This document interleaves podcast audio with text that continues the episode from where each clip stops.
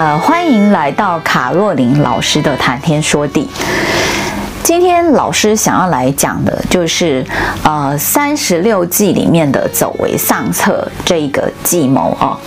孙子兵法里面的三十六计里面有非常多不同的计谋，那它当然也运用在不同的情况之下。但是三十六计为什么排到最后一个计谋呢？当然就是说它不是一个最好的计谋。可是为什么最后我们还是要有这一个计谋呢？也就是说，当我们在研判我们的各项形势，还有各项的我们自己有的，不管是兵力啊，或者是资源啊、能力啊，都已经不如他人的时候，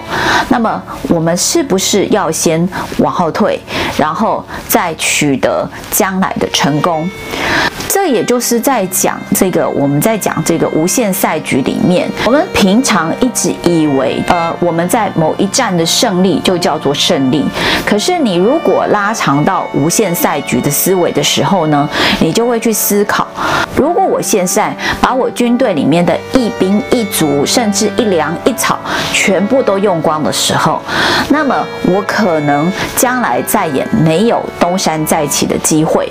所以呢，当我我们碰到很多很多的困难点的时候，即使我们目前看到这个结果已经是不错，可是如果呃你发现这个局势整个已经对你非常的不利的情况之下，你是不是要思考一下怎么样去做一个退出？好，这也就是我们可以看到最近像有一些这个国外的这个呃零售店啊，像是什么家乐福啊，或者是沃尔玛，它可能退出中国市场，或者是说看退出了这个台湾的市场是一样的啊。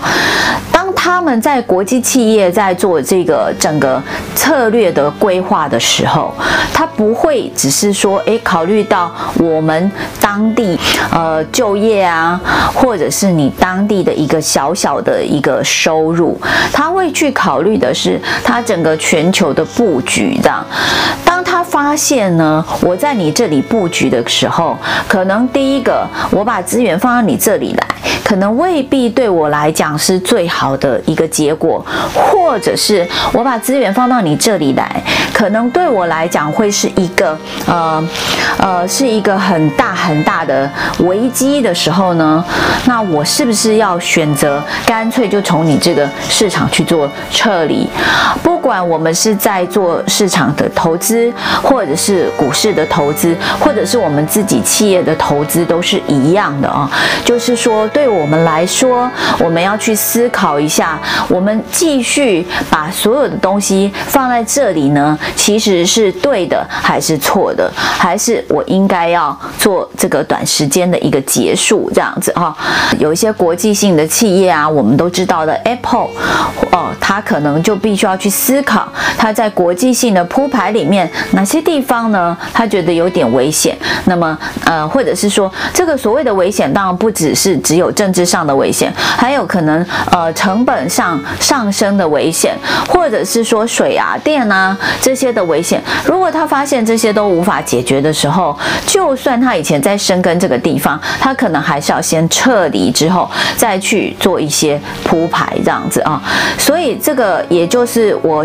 我们在很多时候呢，我们在进行不管是人生的策略规划，或者是公司的策略规划，或者是整个国际性的这个策略规划的时候呢，我们必须要去思索，就是我们要把这个三十六计呢，这个计谋，不要认为我的撤退就一定是失败，有时候撤退呢，反而会让你保住你的粮草，然后呢，将来呢可能会有呃在进攻的时候，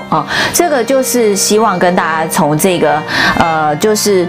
最近当然看到一些讯息呀、啊，然后呃有感而发，希望。能够给大家一个思索的呃空间，就是说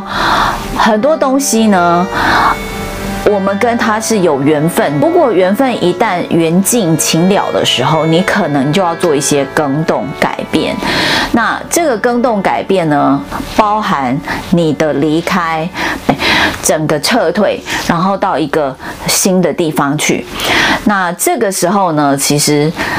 对我们自己来讲，或许是一个更好的策略哦。这就是今天卡瑞琳老师的谈天说地。那么希望呢，能对大家在某一些不管你碰到的策略上面有困扰的时候，或者你误解了走为上策是一个最不好的计谋的时候。